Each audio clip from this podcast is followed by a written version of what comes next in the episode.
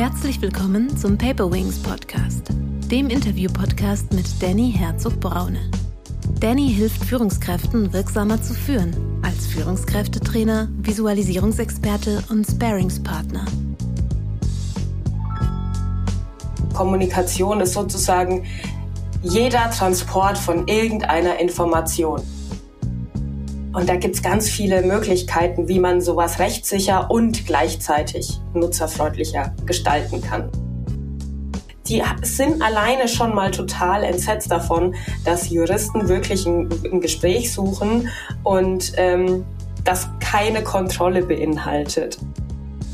Also man muss da ein bisschen mehr mit Menschlichkeit rangehen und auch einfach ein bisschen nahbarer werden, auch im Unternehmen. Wenn man das erst spricht und dann schreibt, ist da schon mal ganz, ganz viele komischen Wörter und äh, Schachteldinger irgendwie draußen. Alle Lösungen, die nur auf dem Blatt Papier funktionieren, aber nicht in der Praxis, das sind keine Lösungen. Herzlich willkommen, liebe Zuhörerinnen und Zuhörer, zu einer neuen Paperwings Podcast Folge. Heute geht es um das Thema, wie kommuniziere ich erfolgreich Recht oder wie erkläre ich es dem Geschäftsführer? Als Expertin zu diesem Thema habe ich die Wirtschaftsjuristin und Unternehmensberaterin Anna Morg eingeladen. Sie ist Gründerin von Legal Layman. Was sie dort macht, wird sie uns später erklären. Ich bin durch ihre sympathisch fröhlichen Social-Media-Aktivitäten zum Thema Recht auf sie aufmerksam geworden. Und sie vermittelte mir den Eindruck, Jura macht Spaß. Herzlich willkommen, liebe Anna. Hi, wie geht's dir?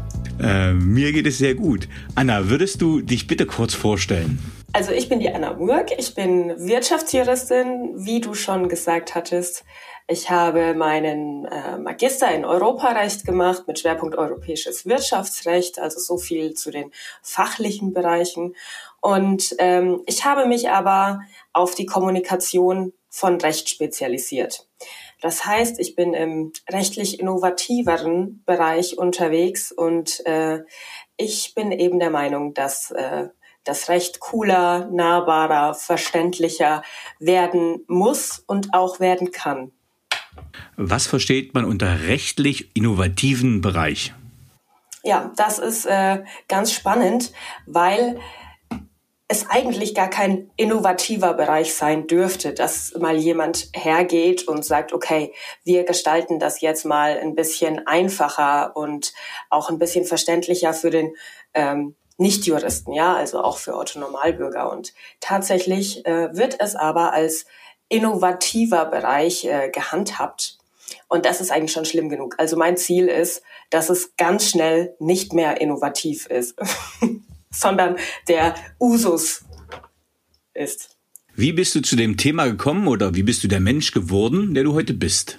Ähm, da gibt es also tatsächlich diese zwei Fragen verbinden sich äh, auf eine gewisse Art und Weise. Also wie bin ich der Mensch geworden, der ich heute bin?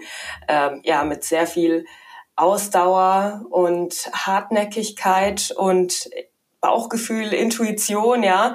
Und es war bei mir nämlich so, ich dachte eigentlich immer, ich äh, sei dumm, weil ich eben selbst noch nie eine Person war, die sich irgendwelche tausend Seiten schwarz auf weiß in Fachsprache durchgelesen hat und das sofort verstanden hat, so wie viele anderen hatte ich das Gefühl so. Sondern ich war schon immer eine, die sich das ganz einfach und verständlich erklären musste, die das visualisieren musste, um selbst eben mir eine flexiblere Ausgangslage zu erschaffen, um Lösungen zu finden oder um das Problem an sich zu verstehen. Und ja, das habe ich dann, äh, ich dachte immer, das, das sei eine Schwäche von mir, dass ich das eben so für mich machen muss. Aber in der Juristerei hat sich das tatsächlich als eine meiner größten Stärken irgendwie herausgestellt. Und so bin ich dazu gekommen. Und ich habe auch gemerkt, dass das gut ankommt, dass äh, das auch wirklich Leute brauchen. Und ja, jetzt bin ich hier irgendwie. Also das, das, das finde ich, kann ich ja nur bestätigen. Also ähm, ich bin ja Geisteswissenschaftler, aber tatsächlich äh, mag ich zum Beispiel deutsche Lehrbücher einfach nicht. Äh, das bessert sich allmählich, aber die Amerikaner sind da schon viel, viel weiter, was so den strukturellen Aufbau von Lehrbüchern betrifft, dass man das Ganze auch äh, gut aufbereitet, strukturiert, farblich unterlegen kann. Und das habe ich oft bei deutschen Lehrbüchern vermisst, auch, auch im Studium. Und im Jura geht's mir da genauso wie dir. Also äh, wenn ich mich mit dem Thema auseinandersetzen musste, ähm, dass das lange Texte sind und ich mich einfach irgendwo verliere und als ja, Visualisierungsexperte muss ich mir das auch immer clustern und strukturieren. Und das habe ich auch genau in deinen Posts gesehen, dass du das einfach optisch ansprechend aufbereitest, ähm, dass es einfach nahbarer wird. Aber was genau machst du und deine Firma? Also, wir schaffen einen Zugang zum Recht. Ja, also wir wollen, dass jeder Mann, egal ob mit oder juristischen Bildungshintergrund, einfach Recht verstehen kann. Und das gelingt eben durch Kommunikation. Wobei viele ja glauben, dass Kommunikation nur beinhalten würde, dass man sich irgendwie unterhält, so face to face oder so. Aber Kommunikation verstehen wir viel weiter. Also Kommunikation ist sozusagen jeder Transport von irgendeiner Information, das kann ein Dokument sein, das kann natürlich auch eine Schulung sein, das kann aber auch zum Beispiel sein, wenn man Fernseh schaut und wieder mal irgendwelche Corona-Regelungen oder so einem kommuniziert werden. Und das ist alles Kommunikation. Und ähm, ja, wir bieten zum Beispiel, also wir sind im B2B und im B2C-Bereich unterwegs. Im B2B-Bereich ähm, machen wir zum Beispiel Unternehmensberatungen. Das heißt, wir helfen Unternehmen bei der effizienten Restrukturierung rechtlicher Kommunikationsprozesse. Wir gestalten auch juristische Informationen um, also zum Beispiel juristische Dokumente wie AGBs, Richtlinien, was weiß ich, was da noch alles gibt, Datenschutzerklärungen. Und wir nehmen uns das eben her und vereinfachen das, visualisieren das so, dass es wirklich gelesen und verstanden werden kann. Und ich schule zum Beispiel auch noch äh, Rechts- und Compliance-Abteilungen genau in diesen Bereichen. Und ähm, ja, im B2C-Bereich äh, halten wir vor allem Schulungen und Seminare. Ich habe zum Beispiel ganz viel Arzthaftungsrecht und Datenschutzrecht gemacht. Und wir haben auch Legal Layman, also die, die Zeitschrift. Ja, das ist eine juristische Zeitschrift für Nichtjuristen, in der wir eben aktuelle Themen und komplexe Materien einfach und verständlich erklären, so dass sie jeder verstehen kann.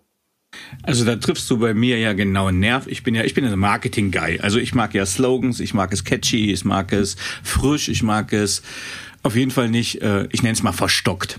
Ähm, aber wenn ich mir jetzt also nehmen wir mal das Beispiel AGBs und Impressum und was weiß ich nicht alles. Wenn ich mich dann mit Juristen unterhalte, und äh, es ist ja jedem geraten, äh, Juristen bei ganz vielen Sachen immer wieder hinzuzuziehen, weil die Materie so komplex ist, dass man sich nicht einfach mal so gefühlt reinarbeiten kann. Aber wenn ich die Texte dann lese, dann verstehe ich die ganz oft nicht. Ich kriege Verträge hin und ich denke immer, das klingt ja böse. Ich gehe zum Notar, will ein Haus kaufen, ich verstehe kein Wort und das ist die die Ironie des Ganzen. Das ist alles Deutsch. Also ich nutze schmeiß mit Anglizismen um mich rum, aber die meisten Leute verstehen's. Aber äh, Gerichtssprache ist Deutsch, heißt es ja so schön. Jura wird Deutsch benutzt, aber man versteht es nicht. Woran liegt das? Ja, das ist eine gute Frage. Äh, Juristen haben natürlich ähm, vor allem die Sprache als Handwerkszeug. Mhm. Also natürlich ist eine ganz exakte, präzise Sprache in ganz vielen Dingen sehr entscheidend, weil zum Beispiel in Verträgen ähm, kann es da wirklich sein, dass ein Wort von vorne bis hinten komplett falsch ausgelegt werden kann, wenn das auch nur an einer anderen Stelle steht oder so. Ne? Also das ist ganz präzise Arbeit. Aber ich sage immer, man muss unterscheiden, was in den Köpfen von Juristen passieren muss und was in den Köpfen von anderen passieren muss. Und es gibt so viele Lösungen, wie man genau das Beste aus beiden Welten irgendwie miteinander verbinden kann. Ja, man kann so ein so einen Mega-Vertrag irgendwie ganz juristisch und ganz präzise formulieren. Man kann aber auch gleichzeitig dazu zum Beispiel eine Summary geben, dass äh, der Otto-Normalverbraucher versteht, was er da eigentlich unterschreibt. Und weil du es gesagt hast, also ich glaube, ähm, ich persönlich lese mir AGBs, Datenschutzerklärungen, irgendwelche ähm, Widerrufsbelehrungen, die lese ich mir auch nicht durch. Vielleicht mal so aus Interesse mhm. oder so. Und ich kenne auch keine Juristen, die das machen. Also selbst Juristen haben da keinen Bock drauf, sich das durchzulesen. Und die sagen dann halt immer, ja, es muss halt so sein und so. Aber ich weiß nicht, ob der Sinn vom Recht einfach flöten geht durch sowas, weil so ein Sinn von einem Vertrag oder so, dass man ja eben über seine Rechte und Pflichten Bescheid weiß. Aber wenn sich das gar keiner durchliest, dann bringt das auch gar nichts. Ne?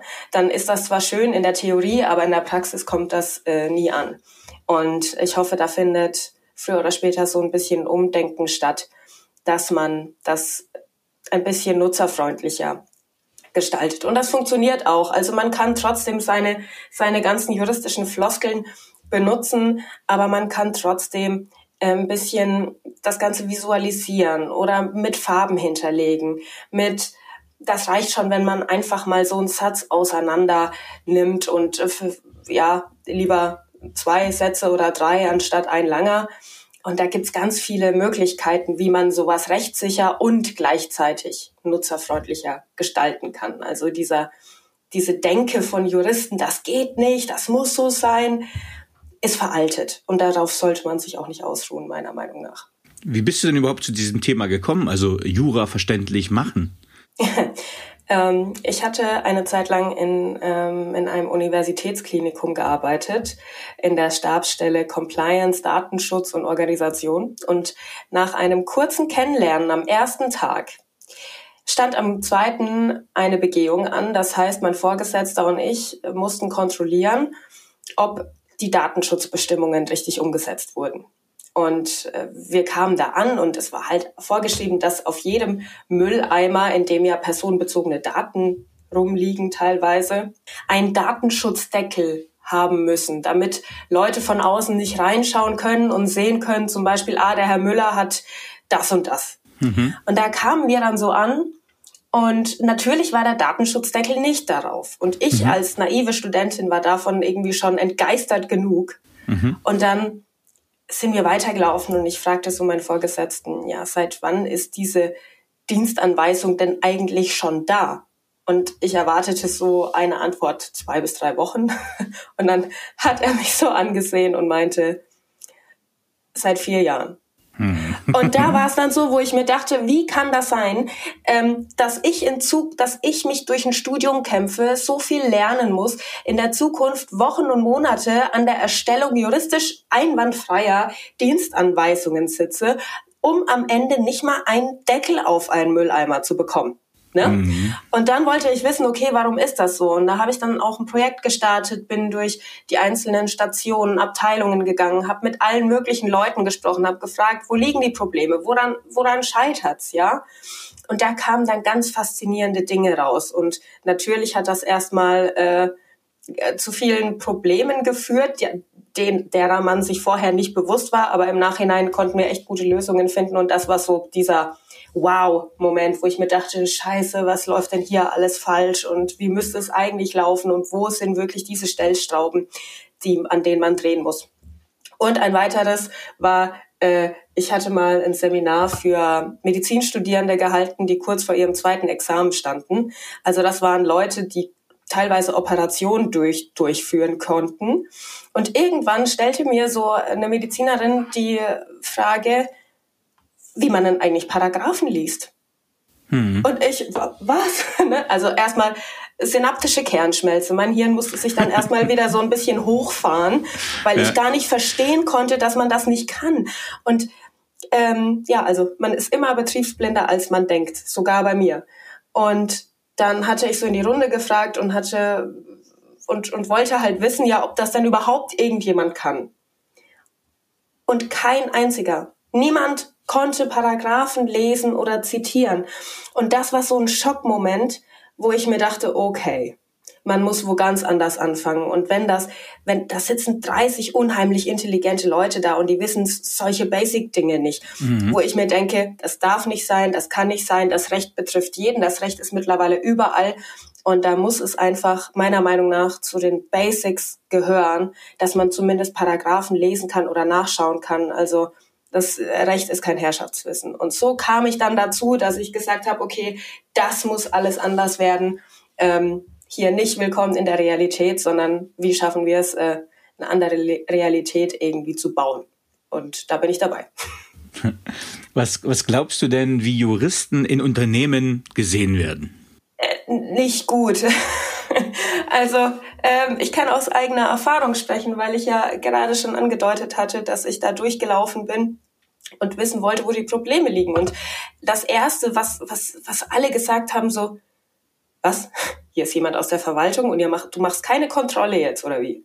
Also die sind alleine schon mal total entsetzt davon, dass Juristen wirklich ein, ein Gespräch suchen und ähm, das keine Kontrolle beinhaltet. Also äh, ja, mhm. das alleine schon mal und generell es ist halt ähm, ja, man wird so als eine Art Polizei angesehen, als äh, Personen, die irgendwie ja, ein bisschen arrogant sind und nur Probleme machen. So. Also ich stelle die Frage ja mit, mit auch meinem Erfahrungshintergrund einfach als Geschäftsführer, Coach, wo Geschäftsführer in Unternehmen ja oft nicht Juristen sind, äh, also je nach Branche, aber in einem produzierenden oder im Dienstleistungsgewerbe sind Geschäftsführer oft nicht Juristen. Aber sie haben natürlich irgendwo eine Rechtsabteilung. Bei einer bestimmten Größe braucht man das einfach für ganz viele Themen, sei es Arbeitsrecht, äh, du hast gesagt, Datenschutz, Compliance etc. Und ähm, Warum ich dich auch in den Podcast holen wollte, ist genau dieses Thema.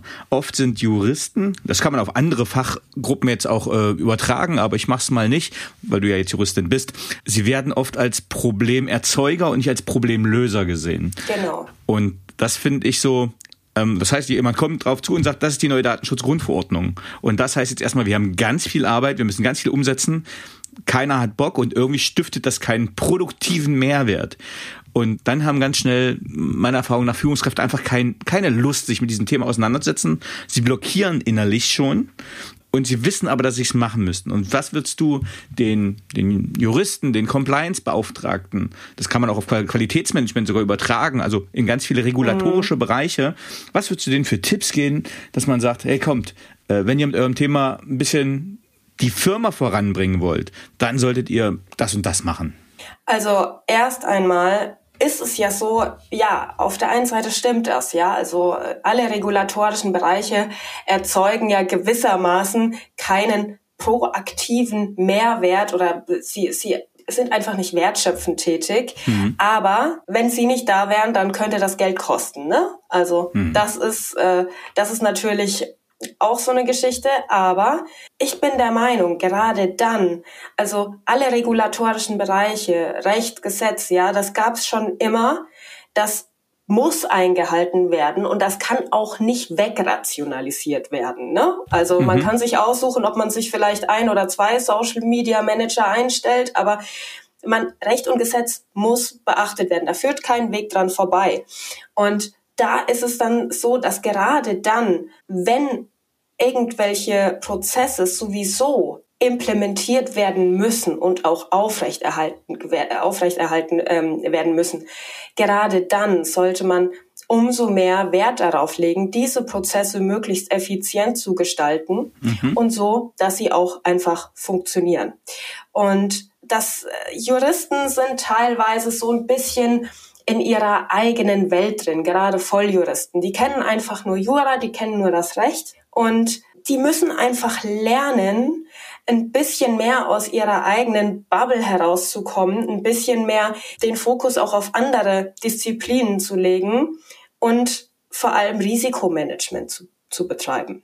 Ne? Mhm. Ähm, das ist erstmal schon so dieses mehr oder weniger fachliche, was den Juristen fehlt, was Wirtschaftsjuristen zum Beispiel können. Ja, also mhm. Wirtschaftsjuristen mhm. sind Juristen, die halb BWL, halb Jura gelernt haben, studiert mhm. haben. Mhm. Und die sind wirklich sensationell ausgebildet für jedes Unternehmen.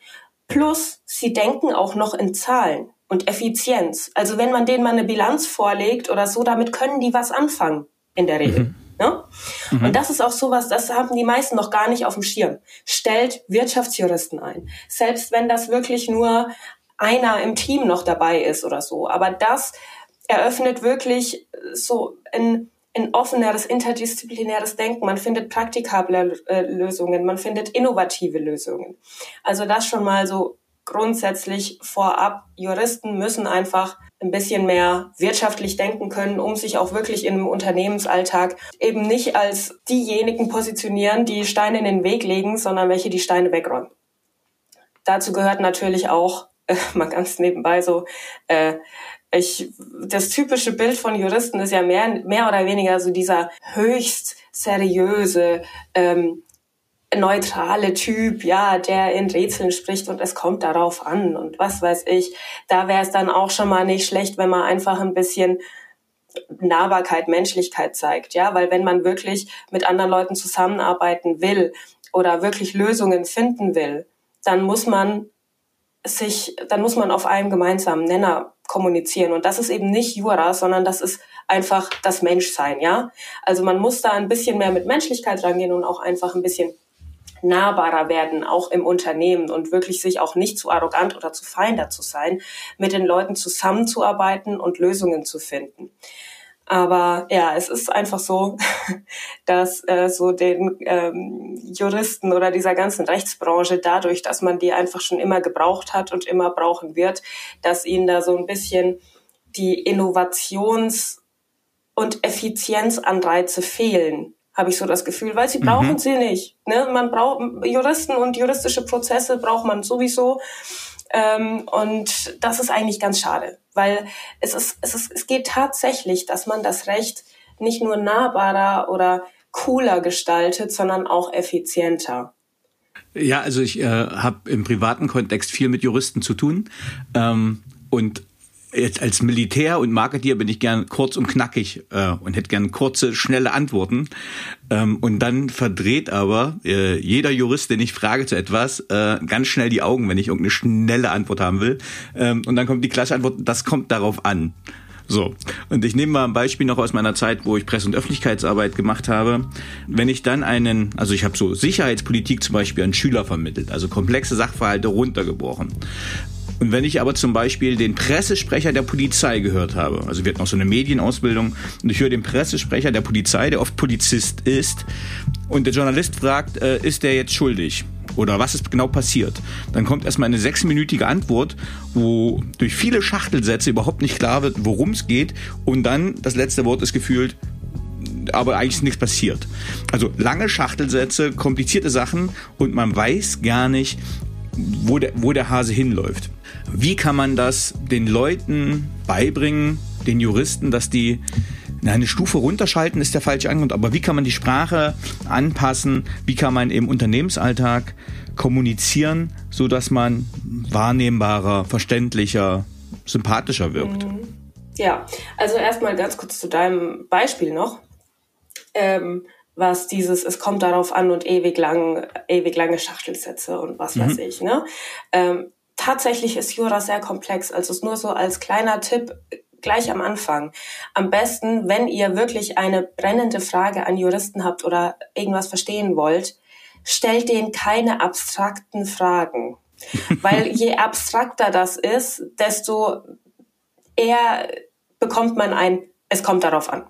Sondern wenn ihr konkret ein Problem vorliegen habt, dann macht das so konkret wie möglich und lasst euch dann auch nicht mit einem, es kommt darauf an, abspeisen, sondern ihr wollt jetzt dazu wirklich eine Handlungsempfehlung oder eine Antwort.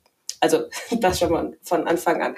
Aber ähm, das, was du sagst, so generell, das ist ja, das ist ja alles Kommunikation. Und wenn man das jetzt mal, ich versuche da jetzt mal ein bisschen Struktur reinzubringen. Also das Recht ist ja letztendlich, das besteht als erstes Mal in der Theorie. Das Ziel von Recht ist aber natürlich oder von Gesetz, ja, dass es natürlich auch in der Praxis ankommt. Vor allem in Unternehmen, vor allem von Führungskräften. Die werden da immer schön mit reingezogen, weil das sind ja die Multiplikatoren. Da heißt es dann, ja, also an alle Führungskräfte, wir haben jetzt hier die neue DSGVO, hier habt ihr 50 Seiten, lest euch das mal durch und bitte, äh, dann darf nichts passieren bei euch, ne? Und das ist sowas, das äh, funktioniert nicht. Also, das das Recht ist erstmal, dass es keine antike Vase, die, das in irgendeinem verstaubten Bücherregal sich gut machen muss, ja, sondern das Recht ist wirklich ein Alltagsgegenstand. Es muss benutzt werden können und zwar von allen. Und ähm, deswegen ist es einfach wichtig. Und das, was die Theorie in die Praxis umsetzt, das nennt sich Kommunikation. Bei dieser Verwandlung gibt es vier Prozesse. Die nennen sich, also am Anfang hat man die juristische theoretische Information und die muss dann erstmal ankommen, wahrgenommen werden, verstanden werden und erst dann kann man sein Verhalten dementsprechend ändern. Das heißt, das Ganze umsetzen oder sich einfach daran halten, ja. Und ähm, da kann man sich entlanghangeln. Und das ist so, wenn, wenn, wenn, wenn oben irgendwie, wenn man da irgendwas versemmelt, dann braucht man sich auch nicht wundern, dass das äh, nicht umgesetzt wird, weil es müssen alle Prozesse oben gut ablaufen, damit das wirklich in der Praxis ankommt. Fangen wir mal an, zum Beispiel mit dem Ankommen, ja. Also in so einem Unternehmen muss so eine juristisch-theoretische Information erst einmal rein theoretisch alle erreichen können, die davon betroffen sind. Das Problem, das, das, das, also wirklich das gängigste Problem, das gängigste Beispiel ist, man hat jetzt irgendeine neue Richtlinie und schickt das dann per Rundmail einfach an alle. Was dabei vergessen wird, ist zum Beispiel, dass in der, im produktiven Sektor, also äh, im, im Produktionssektor, dass da gar nicht alle einen eigenen PC haben, geschweige denn einen eigenen E-Mail-Zugang. Das heißt, wenn einer diese E-Mail öffnet, wird sie für alle anderen als gelesen angezeigt. Und dann kommt die schon mal nicht an. Also das ist so ein Beispiel. Und hier muss man extrem darauf achten, dass man als Kommunikationsmedium auch eins verwendet, das die Information zu den Betroffenen befördern kann. Also zum Beispiel in der Produktion. Das ist jetzt zwar ein bisschen uncool so in Zeiten der Digitalisierung, aber da ist es wirklich schlauer, auf analoge Medien zu setzen, weil beispielsweise eine Pflegekraft in einem Klinikum, die mhm. hat, die sitzt eigentlich gar nicht vorm Computer, sondern mhm. die läuft durch die Gegend. Da ist es besser, wenn man irgendwie ein Plakat irgendwo hinhängt mit Farben bitte, ne? Und äh, sowas. Dann, also Punkt eins, die Information muss erstmal ankommen, alle erreichen. Punkt zwei, sie muss wahrgenommen werden. Also das heißt, gelesen, angesehen oder man muss zuhören. Das sind so diese Sinne irgendwie. Also man liest sich was durch jetzt in diesem Beispiel. Bleiben wir mal bei der Rundmail, ja. Also die Rundmail kommt an, man klickt dann da drauf, dann klickt man vielleicht noch auf einen Anhang und da erwarten einen dann zehn Seiten schwarz-weiß, Times New Roman, Schriftgröße 10. Und in den ersten fünf Zeilen sind schon irgendwie drei juristische Fachbegriffe und fünf Paragraphen. Hm. Was passiert? Entweder das Ding wird ganz schnell wieder geschlossen, einfach weil man gar keinen Bock auf sowas hat. Oder es wird geschlossen, weil man gar keine Zeit dazu hat. Also das ist auch sowas, die meisten denken, ja, äh, warum liest sich das keiner durch und so. Ähm, es fehlt die Zeit, es fehlt die Motivation, sich so ein Ding durchzulesen. Also es muss wahrgenommen werden. Hier als kleiner Tipp, weniger ist mehr. Kürzen, kürzen, kürzen. Zielgruppenspezifikation. Nicht alle müssen alles wissen und das, das wollen Juristen immer nicht einsehen, aber tatsächlich, es ist nicht alles gleich wichtig. Und ich sag mal, ähm, wenn man so ein Ding hat mit 20 verschiedenen Regelungen, dann ist es doch besser, wenn die wichtigsten, keine Ahnung, sieben oder acht gelesen und verstanden werden, als wenn man irgendwie 20 dahin äh, davor setzt und gar keine gelesen wird. Mhm. Also ähm, hier bei Wahrnehmen mit Farben arbeiten und wirklich reduzieren. Weniger ist mehr. Also jetzt, äh, um bei dem, bei diesem, bei dieser Struktur zu bleiben, so eine Information ist jetzt angekommen, ähm, sie wurde wahrgenommen. Das heißt, tatsächlich war jemand äh, so verrückt und hat sich und hat das äh, geöffnet, hat sich jetzt den ganzen Anhang durchgelesen mit den ganzen juristischen Regelungen. Dann Punkt drei müsste er sie auch noch verstehen. Das heißt, die Information muss irgendwie im Gehirn ankommen. Man muss wissen, was da von einem verlangt wird. Und äh, da ist natürlich das Standardproblem Fachsprache, ja, ähm, es ist alles zu abstrakt. Ähm, es sind irgendwelche unbestimmten Rechtsbegriffe drin, ja, wie zum Beispiel, wenn irgendwas erforderlich ist, Datenschutz liest man dann überall erforderlich. Ja, wann ist denn was erforderlich? Ne? Also mhm. das sind solche Dinge. Und ähm, das kann dann nicht verstanden werden. Ja, wir können auch, uns legt man doch auch nicht irgendwie äh, ein, äh, ein, ein Medizinbuch hin, das in einem und sagt, ja, lies das jetzt und dann weißt du, was du hast und was du ja. zu tun hast. Quatsch. Also so funktioniert das nicht. Das heißt, man muss sich um eine einfache, verständliche Sprache bemühen. Dann konkrete Beispiele verwenden. Und liebe Juristen, wenn das jetzt irgendwelche Juristen hören, es geht nicht darum, den Le die Leute zu Juristen auszubilden. Es geht darum, ihnen ein grobes Gefühl dafür zu vermitteln, was richtig ist und was falsch ist. Ja, die Leute treffen sowieso ihre eigenen Entscheidungen. Aber da ist es doch besser, wenn sie diese eigenen Entscheidungen ein bisschen besser treffen können. Ja? Also wenn die Juristen das Risikomanagement nicht übernehmen, müssen es zwangsläufig die juristischen Laien übernehmen. Und was ist da besser? Also ein Jurist kommt da nicht drum rum. Also einfach, einfache, verständliche Sprache, konkrete Beispiele und äh, so ein Bauchgefühl erzeugen. Und äh, was die Sprache angeht, das hatten wir vorhin ja schon mal angeschnitten. Ne? Es gibt so einen schönen Spruch, äh, der heißt, ähm, einer muss sich immer, einmal muss ich immer, einer muss sich immer plagen, der Schreiber oder der Leser. Ne? Mhm. Im besten Fall der Schreiber. Und äh, ja, liebe Juristen, ihr könnt eure unbestimmten Fachbe äh, äh, unbestimmten Rechtsbegriffe verwenden, wenn ihr das, wenn, wenn es gar nicht anders geht. Und ihr könnt auch äh, eure äh, vielleicht ein paar Fremdwörter mit einbauen, aber es geht, es gibt ganz einfache Mittel, um schon viel Einfachkeit reinzubringen. Und das kann auch notfalls in juristischer Laie, also wenn ihr sowas bekommt, macht einfach mal das Experiment und versucht, euch so einen Satz zu nehmen und den wirklich in mehrere Sätze zu unterteilen. Ne? Also macht aus einem Satz, macht meinetwegen fünf daraus. Dann ist es zum Beispiel so, der Juristen nehmen gerne den Nominalstil. Ja, alles muss irgendwie ein Substantiv sein. Benutzt Verben, wandelt einfach ähm, wandelt Substantive in Verben um. Das funktioniert auch schon mal. Dann aktiv statt passiv. Juristen sagen immer, ja, es wird oder es werden. Wer macht es denn? Schreibt doch einfach mal bitte im Aktiv. Ja, das nimmt auch schon mal viel Komplexität oder beziehungsweise Kompliziertheit raus. Dann ist es auch nicht verboten, Nebensätze mit das oder mit weil zu benutzen. Also viele, viele Juristen glauben, dass wenn man mal einen Nebensatz mit das oder mit weil oder so äh, nimmt, dass da irgendwie augenblicklich die Sirene in den Rechtsanwaltskammern losgeht, so und irgendwie die Zulassung entzogen wird. So, also das ist absoluter Quatsch. Nebensätze mit das oder weil sind wirklich ein Segen, ja, für die Verständlichkeit. Mhm.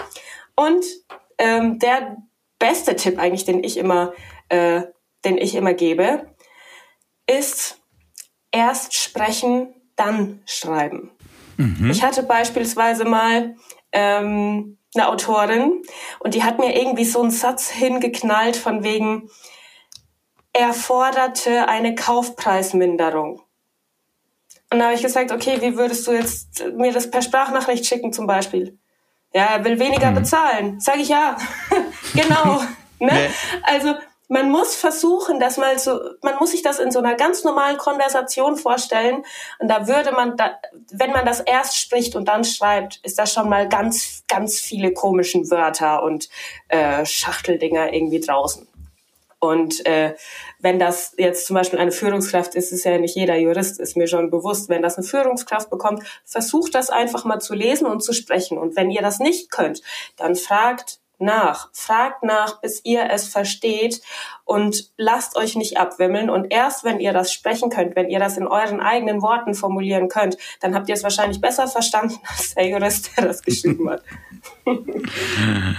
Ja, ja, also mir, mir geht das tatsächlich ganz oft so mit Briefen. Also alles, was so behördlich ist, auch die Behördensprache, ne, wo ich sage, oh, oh, oh, oh, oh. Und ich lese den Brief durch und dann ähm, äh, frage ich die Juristin meines Vertrauens und sage, was heißt das jetzt? Bin ich jetzt äh, hier schuldig? Muss ich irgendwas bezahlen? Was heißt denn das, was da drin steht? Weil es so, ja. nö, nö, alle, alles gut. Ähm, also egal, ob das äh, von, von, keine Ahnung, vom Bürgerbüro ist, irgendwas, aber die Schreiben, die klingen für mich immer irgendwie bedrohlich. Und ich habe immer Angst, wenn ich so ein offizielles Schreiben ja. kriege, oh, oh, oh, was ist das jetzt? Und dann im Prinzip könnte man zusammenfassen, nö, ich brauche nichts machen, alles gut. Ja, also Finanzamt ja. etc. Ja, Also das ist wirklich, das, äh, das jagt einem so eine Angst ein und so eine Unsicherheit, ja. Und das sind wir auch ähm, direkt schon bei dem bei dem letzten Punkt. Also ich hatte ja schon die drei Prozesse, also eine Information ist angekommen, sie wurde wahrgenommen, das heißt durchgelesen, und sie wurde auch verstanden. Jetzt nehmen wir mal an, das wurde wirklich verstanden dann muss dann auch noch diese Verhaltensänderung passieren. Und da sind wir in der klassischen Psychologie. Da sind wir bei Motivation, ja. Also warum macht man das denn äh, überhaupt? Warum sollte man jetzt zum Beispiel einen Datenschutzdeckel auf so einen Mülleimer packen oder so? Und das ähm, Hauptproblem dabei ist, dass Jura einfach keinen positiven Nutzen hat, sondern man bekommt nur äh, Ärger, wenn man, wenn man sich nicht dran hält. Das hatten wir vorhin auch schon kurz angesprochen. Und hier ist es einfach wichtig, wenn es schon keinen positiven Nutzen gibt, ich bin kein Fan von Leidensdruck, ich bin kein Fan davon, irgendwie mit äh, schlimmen Konsequenzen zu drohen, sondern ich würde dann immer dafür plädieren, dass man einen Sinn aufzeigt, ein Wir-Gefühl erzeugt, lobt oder Wertschätzung vermittelt. Wie, das, wie kann das konkret aussehen? Also zum Beispiel ähm, nehmen wir mal als klassisches Beispiel Datenschutz.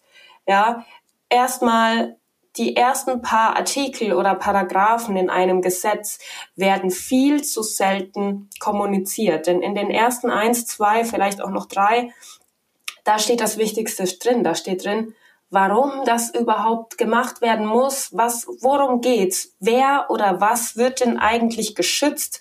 Und das verleiht mehr oder weniger dieser ganzen Materie schon so ein bisschen Sinnhaftigkeit. Wenn man zum Beispiel sagt, ähm, im Datenschutz werden eigentlich gar keine Daten geschützt, sondern Personen werden davor geschützt, dass irgendjemand mit, mit, mit euren Daten machen kann, was er will. Ne? Sowas. Mhm.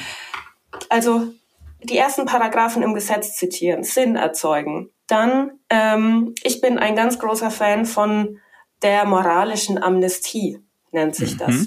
Das ist so dieses Hineinversetzen in die andere Seite und ihre Sprache zu sprechen. Das heißt, ich stelle mich nicht hin, so wie, wie, wie viele das machen. Es ist nicht nötig, irgendwie eine DSGVO oder was weiß ich zu verherrlichen, man muss nicht sagen, oh, das ist alles ganz toll. Ja, das kriegen wir schon hin, das ist super. Muss mhm. man nicht. Man muss es auch nicht verteufeln. Man muss sich mhm. auch nicht hinstellen und sagen, das ist alles scheiße. Es wird viel auf euch zukommen. Ne? Sondern ich finde immer dieses, diese Herangehensweise ganz gut, dieses, okay, kein Grund zur Panik, ja. Es ist jetzt so, das hat, hat sich keiner von uns ausgesucht. Wir haben unsere Probleme damit ihr habt eure Probleme damit.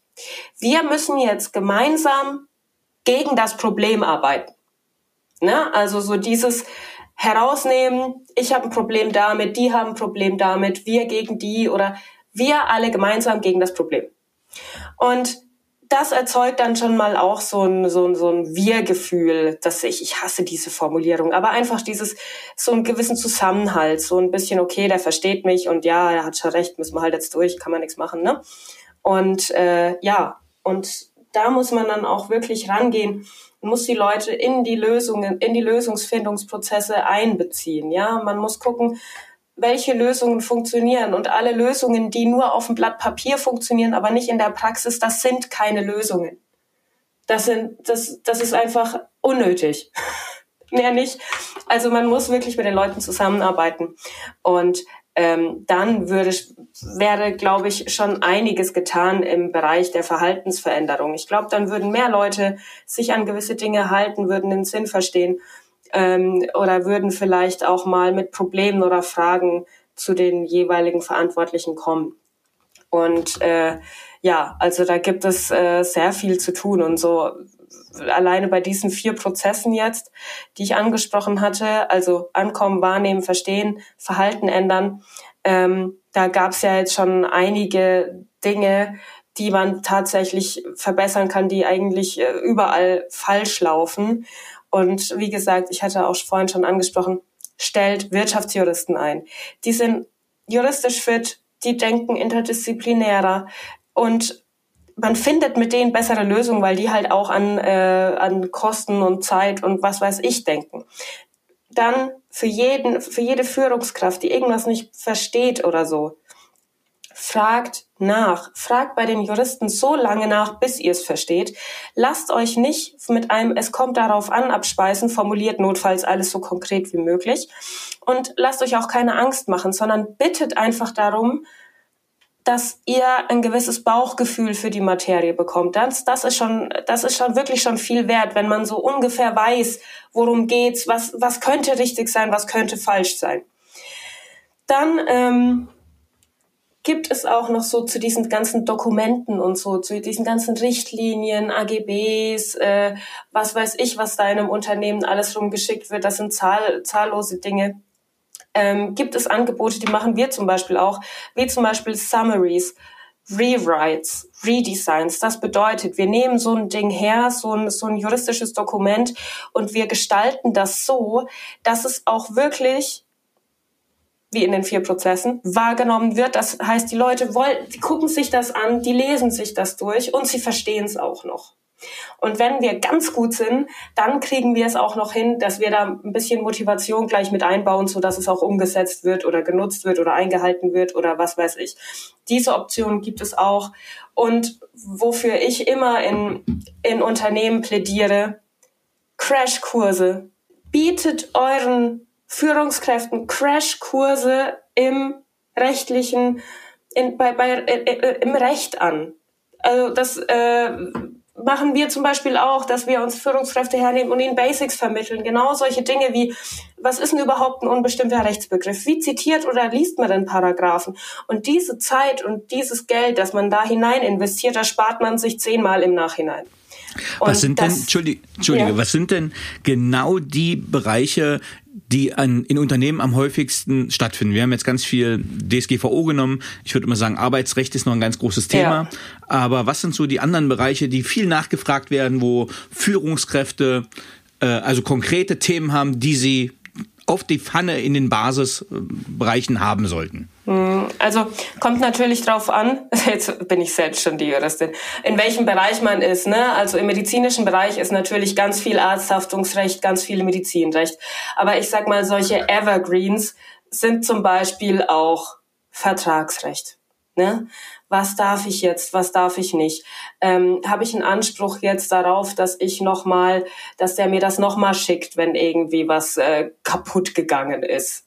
Ne? oder solche Dinge. Also diese BGB-AT sagt man dazu, also bürgerliches Recht, allgemeiner Teil, ähm, besonderer Teil. Also das sind so diese, ja, diese, diese, diese Basics. Es gibt eigentlich nichts, was es nicht gibt. Das, was man ausschließen kann, glaube ich, sind solche Sachen wie Gesellschaftsrecht. Damit haben die wenigsten Führungskräfte zu tun so in normalen Unternehmen, würde ich mal behaupten.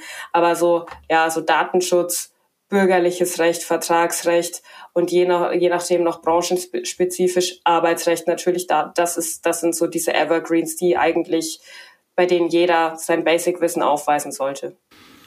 Okay. Vielen, vielen lieben Dank, Anna, dass du uns mal gezeigt hast, wie man in die Kommunikation gehen sollte. Was ich ganz wichtig finde, und das hast du schön beschrieben, also es darf halt nicht zu einem, man redet nicht mehr miteinander, weil man sich nicht versteht, führen, sondern die Führungskräfte müssen die Juristen oder die Experten in dem Bereich auffordern, die Informationen so aufzubreiten und so zu kommunizieren, dass es zu einem gegenseitigen Verständnis kommt, dass ja. man sagt, äh, es gibt auch Mehrwerte für die unterschiedlichen Leute. Also auch eine DSGVO kann einen Mehrwert haben, dass man einfach Prozesse beleuchtet oder Kundendaten strukturierter abrufbar hat, ohne das zwangsläufig zu beschönigen finde ich spitze, dass man wirklich auch einen Eindruck hat, also was ist die Aufgabe an beide im Bereich der Kommunikation, Sender und Empfänger, damit es dann auch in Unternehmen, und du hast ein schönes Beispiel gebracht, äh, wirklich auch umgesetzt wird und dass die Verantwortlichen nicht gnatzig sich zurückziehen, weil sagt, oh, das hat ja keiner meine Rundmail gelesen,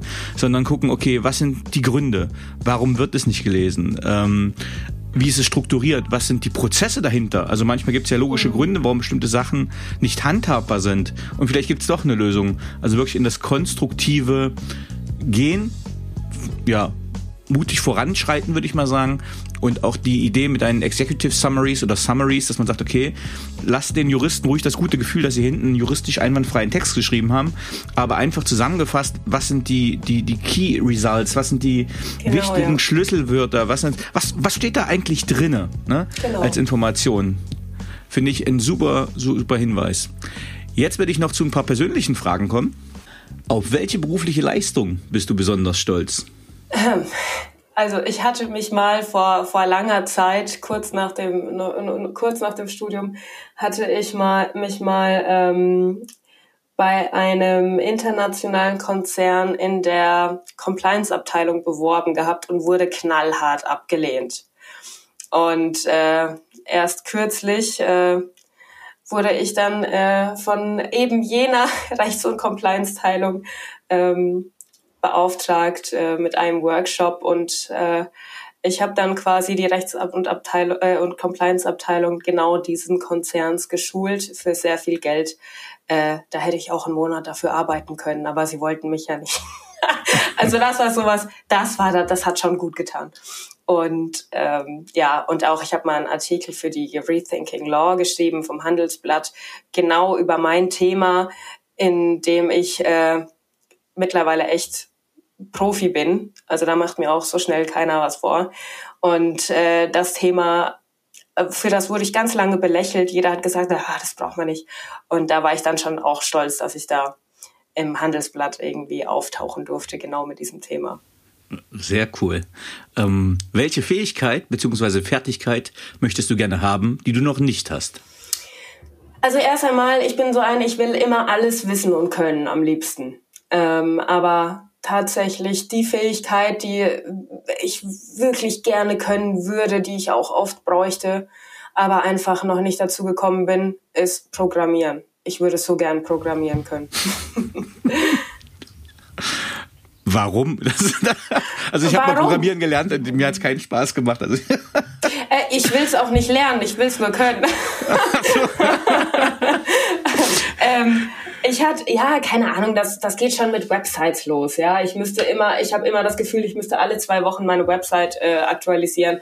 Ich krieg da gar nichts hin, wenn ich schon, oh, ich, ich, ich ich will einfach mir selbst helfen können. Ich habe jetzt nicht vor, irgendwelche fancy Apps zu programmieren oder so. Ich möchte einfach die Basic-Sachen können oder möchte mal irgendwie, ja, so, also programmieren, das ist einfach so, wenn wenn wenn es irgendwas gäbe, dann programmieren einfach, weil ich selbst schon weil ich selbst so auch so ein bisschen perfektionistisch bin, hat sich schon gut gebessert. Aber das ist so, wenn ich dann zum Beispiel zu einem Mediendesigner hingehe und sage, okay, ich stelle mir die Website so und so ungefähr vor und dann sehe ich, oh, ich hätte gern die Buchstaben ein bisschen war enger zusammen. Ich hätte das doch lieber links anstatt rechts. Und das sind solche Sachen, da komme ich mir immer so doof vor, wenn ich da immer drum betteln muss über so Kleinigkeiten. Das würde ich einfach gern selbst machen. Ja, das kann ich nachvollziehen und du hast ja eine, wirklich eine tolle Website, also die sieht ja anspruchsvoll auf. Darum bin ich ja erst auf dich gestoßen, weil du das ja wirklich, ähm, ja, es hat Eleganz, es hat aber eine Leichtigkeit. Ähm, das heißt, äh, man, man möchte eigentlich dich kontaktieren, weil man sagt, okay, es ist auf jeden Fall seriös, aber es sieht aus, als ob die mir nicht den Kopf abbeißt, wenn ich diesen juristischen Fachbegriff nicht weiß. Ja. Und da sitzt ein stocksteifer Jurist mit seinem Aktendeckel und guckt mich äh, so bist du von oben herab an. Äh, ich zeichne bewusst äh, mal ein dunkles Bild, aber ja. Als Marketing-Experte äh, ist mir das halt positiv aufgefallen und äh, wenn man diese Brücke schafft, kann ich das gut nachvollziehen. Ich mache ja auch alles mit Photoshop etc. selber und Website. Von daher kann ich das jetzt nachvollziehen, was du mit Programmieren meinst. Äh, ja, also wir reden ich, siehst du, ich weiß nicht mal, was es ist scheinbar. ja, ich will es auf alle Fälle alles, was damit zu tun hat, würde ich gerne können. okay, sehr schön. Ähm, welches Buch hat dich am meisten geprägt bzw. dein Leben beeinflusst? Das war The Confidence Code von ähm, Catchy Kay und Claire Shipman. Die in diesem Buch äh, geht es quasi, also zwei Journalistinnen wollten herausfinden, was denn eigentlich Confidence ist. Also wie übersetzt man das jetzt am schlausten? Es Vertrauen? Ist, ich glaube, hm. selbst ja eher Vertrauen. Also viele übersetzen das ja auch mit Bewusstsein, aber das ist eher Selbstvertrauen. Und dann, das wollten die einfach wissen, was steckt dahinter. Und die sind dann wirklich, die haben erst äh, wirklich hohe Tiere befragt, wie zum Beispiel eine Christine Lagarde von der EZB oder Politikerinnen, Sportlerinnen, alle von denen sie dachten, dass die total das Selbstvertrauen haben müssten. Und es kam, ja, dann haben die weitergemacht und haben das versucht, irgendwie wirklich biologisch rauszufinden, sind in die Genforschung gegangen, haben Affen dann angeschaut und äh, die haben das Gen, das, da sind die schon mal selbst, äh, selbstsicherer und das und das hier. Und die haben das wirklich, die wollten wissen, was das ist und das haben sie am Ende auch wirklich herausgefunden und ohne zu viel weg, vorwegnehmen zu wollen, aber äh, es war noch, man muss es sich erarbeiten. Und ähm, keine dieser Personen, die von denen man immer denkt, dass sie so viel Selbstvertrauen haben müssten, würden es von sich selbst behaupten oder ähm, ja, die haben alle ihre Zweifel an sich, aber sie machen es trotzdem. Also äh, um, Selbstvertrauen ist sozusagen das Zeug, das Gedanken in Taten verwandeln lässt. Das ist ja, das fand ich sehr gut, das Buch. Also kann ich jeder, jedem empfehlen, vor allem jeder Frau. Äh, das ist ein schönes Beispiel. Ich habe äh, auf der Münchner Sicherheitskonferenz durfte ich mal mit Christine Lagarde den Fahrstuhl hochfahren und äh, die ist ja wirklich, ich sage mal zierlich von der Figur her, aber sie hatte eine Aura oder eine Präsenz, die äh, also sie hat die Macht und Autorität ausgestrahlt, ohne dass es unfreundlich wirkte. Sie hat das für die Young okay. Munich Leaders gemacht. Also finde ich ein tolles mhm. Beispiel, weil ähm, auch eine Ursula von der Leyen als Beispiel mhm. äh, wirkt ja immer stark, selbstbewusst, ist aber auch eine relativ zierliche Frau. Also ein schönes ja. Beispiel ähm, ja. kommt auf meine Leseliste. Ähm, ja. Welche Menschen hatten den größten Einfluss auf deine berufliche Entwicklung? Ähm, also äh, Punkt eins ganz klar, Vera F. Birkenbiel. Mittlerweile ist sie leider nicht mehr unter uns, ne? aber das ist, also diese Frau ist der absolute Wahnsinn. Also sie schafft es einfach, Kompetenz mit Humor und Leichtigkeit und Spaß einfach zu zu verbinden. Also sie ist für mich der lebende Beweis, dass, dass man kompetent sein kann, dass man Fachwissen vermitteln kann und das mit so viel Spaß und wie nur möglich. Also diese Frau ist unglaublich. Also das ist so eine, wenn man sich von der YouTube-Video anschaut, dann kann man das nicht mehr ausmachen, sondern man will das schauen. Das ist Entertainment, ja die hat, äh, also ich wäre gern die Vera F. Birkenbiel im juristischen Bereich, wenn ich mal einen Wunsch äußern könnte. Ähm, dann, wer mich noch sehr beeinflusst hat oder war Bill Gates. Und das hört sich immer so doof an. Ähm, nicht Bill Gates, weil er der Bill Gates ist oder weil er so viel Geld hat oder sonst was, sondern weil ich es erstaunlich finde, dass dieser Mensch eigentlich schon lang alles erreicht hat, aber niemals die Arroganz besitzt zu glauben, er müsste nicht mehr lernen. Mhm. Also Bill Gates ist jemand, der weiß, man hat nie ausgelernt, ähm, der traut sich an neue Bereiche ran ähm, und versucht Lösungen zu finden mit so einer Hartnäckigkeit. Also finde ich ganz faszinierend, dieses äh, lebenslange Lernen und dieses Lösungen finden um jeden Preis. Ähm, das finde ich, finde ich gut. Nicht um jeden Preis, aber weiß schon, wie ich das gemeint habe. Ne? Mhm. So. man gibt nicht auf, bevor man keine hat. Und äh, ja, als drittes noch, oh Gott, und die liebe ich, ja, äh, Jennifer Lawrence. Das ist eine Schauspielerin. Mhm. Und äh, ich bewundere die jetzt nicht für ihre Schauspielkünste, obwohl sie die natürlich auch super äh, besitzt, ja. Aber die ist einfach so cool, die ist so menschlich, die ist so lustig und ähm, das ist so eine total nahbare und zugängliche Person, die, der man einfach auch total gerne zuschaut, mit der man gerne mal einen äh, Kaffee oder einen Wein trinken würde. Und äh, ja, also das sind so die drei größten, äh, die drei Personen, die mich so am meisten inspirieren oder ähm, die ich mir mal anschauen sollte, vielleicht, wenn ich, wenn ich mal wieder ins Zweifeln komme oder so. Also die sind, die sind der Knaller. Ja, also zu zweien kann ich auch was sagen, das sehe ich ganz genauso. Also Vera F. Birkenbiel, ich habe gestern Abend erst mit meiner äh, ja, achtjährigen Tochter ein Vera F. Birkenbiel-Video geguckt, weil äh, ich sage mal, sie sieht aus wie eine Grundschulrektorin, ja. ähm, äh, aber es war eine der erfolgreichsten Managementberaterinnen äh, ja, in Deutschland auf jeden Fall und in der Dachregion äh, ja. des letzten Jahrhunderts. Äh, sie hat irgendwie alles schon gemacht, gefühlt. Also gehirngerechtes Lernen, Kreativitätstechniken, ähm, und das finde ich ja so spannend, wie sie das schon mit Mindmap-Abkürzungen verwendet. Ähm, ja. Also ganz spannende und lustige Frau. Also ja. genau die Kompetenzen, was du sagst, wo man sagt, ey, super Präsentationstechnik. Ja. Und auch zu, zu Bill Gates. Ähm, Netflix hat eine super Doku über ihn rausgebracht in mehreren Teilen. Und das ist dann schon extrem beeindruckend, wenn man sieht, wie er mit einem ja, Sack oder Koffer voller Bücher sich eine Woche einsperrt in seine Blockhütte und dann einfach die Fachbücher durchwälzt. Und ja. äh, was, was man da, glaube ich, sieht, und das, was du gesagt hast, ist zum Thema lebenslanges Lernen. Also diese neuronalen Verknüpfungen, die immer wieder neu entstehen, mhm. entstehen weil man immer mehr Fachgebiete besser versteht. Ähm, ja. Also das Beispiel, äh, was ist schwerer, äh, ein Instrument zu lernen oder das fünfte zu lernen?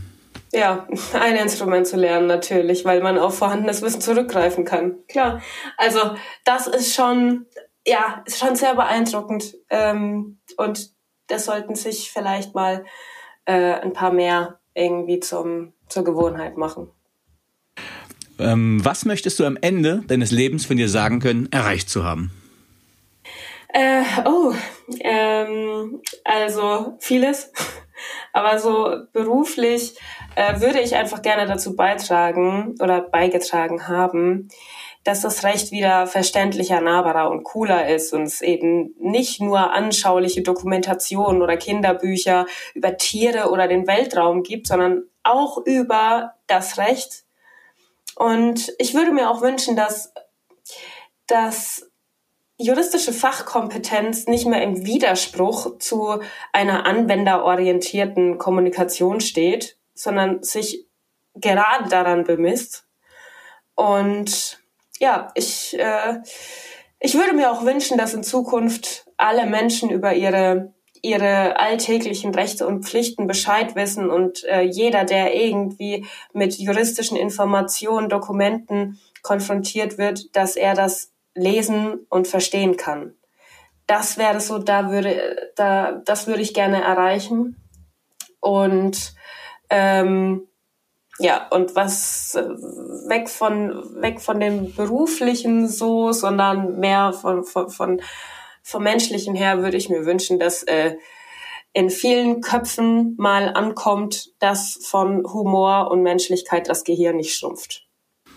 Also nur Schön, weil man vielleicht bei ein paar Präsentationen oder Vorträgen vielleicht mal ein bisschen entspannter ist, ein paar Witzchen macht oder wenn man sich auch einfach mal als Mensch zeigt, ja, davon wird man nicht doof, sondern man kann genauso schlau bleiben und das machen. ein, ja. ein, ein, ein, schönes Credo und es leitet mich direkt über zu meiner letzten Frage. Hast du ein Lebensmotto und wenn ja, wie lautet es? Zwei. Einmal nimm dich selbst nicht so ernst, ja, weil äh, man denkt immer, man bekommt zu viel Aufmerksamkeit von allem und jedem. Dabei ist das gar nicht so. Das nennt sich übrigens auch Spotlight-Effekt. Ähm, und das ist so schön zu wissen, ja, weil man einfach äh, das äh, gibt einem so ein bisschen Leichtigkeit, einfach mal das zu machen, worauf man Lust hat und was man für, für richtig und wichtig hält. Ja, die Leute denken gar nicht so oft über dich nach, weil die viel mehr damit beschäftigt sind, über sich nachzudenken. Und mein zweites Motto ist, äh, lieber einige begeistern, als möglichst vielen zu gefallen. Und weil ich glaube, dass äh, dass das wesentlich mehr Seelenfrieden und Motivation bringt, als immer zu versuchen, es möglichst allen recht zu machen. Sehr schön. Danach kann nichts mehr kommen. Liebe Anna Moog, vielen, vielen lieben Dank, dass du dir die Zeit genommen hast für den Paperwings Podcast und uns nochmal Tipps gegeben hast, wie kann man recht verständlicher und besser kommunizieren. Vielen lieben Dank. Danke. Tschüss. Tschüss. So, liebe Zuhörerinnen und Zuhörer, ich hoffe, Ihnen hat dieser Podcast gefallen. Wenn er Ihnen gefallen hat, hinterlassen Sie gerne ein Abo, eine positive Bewertung und empfehlen Sie diesen Podcast weiter. Bleiben Sie gesund. Mit besten Grüßen, Ihr Danny Herzog Braune.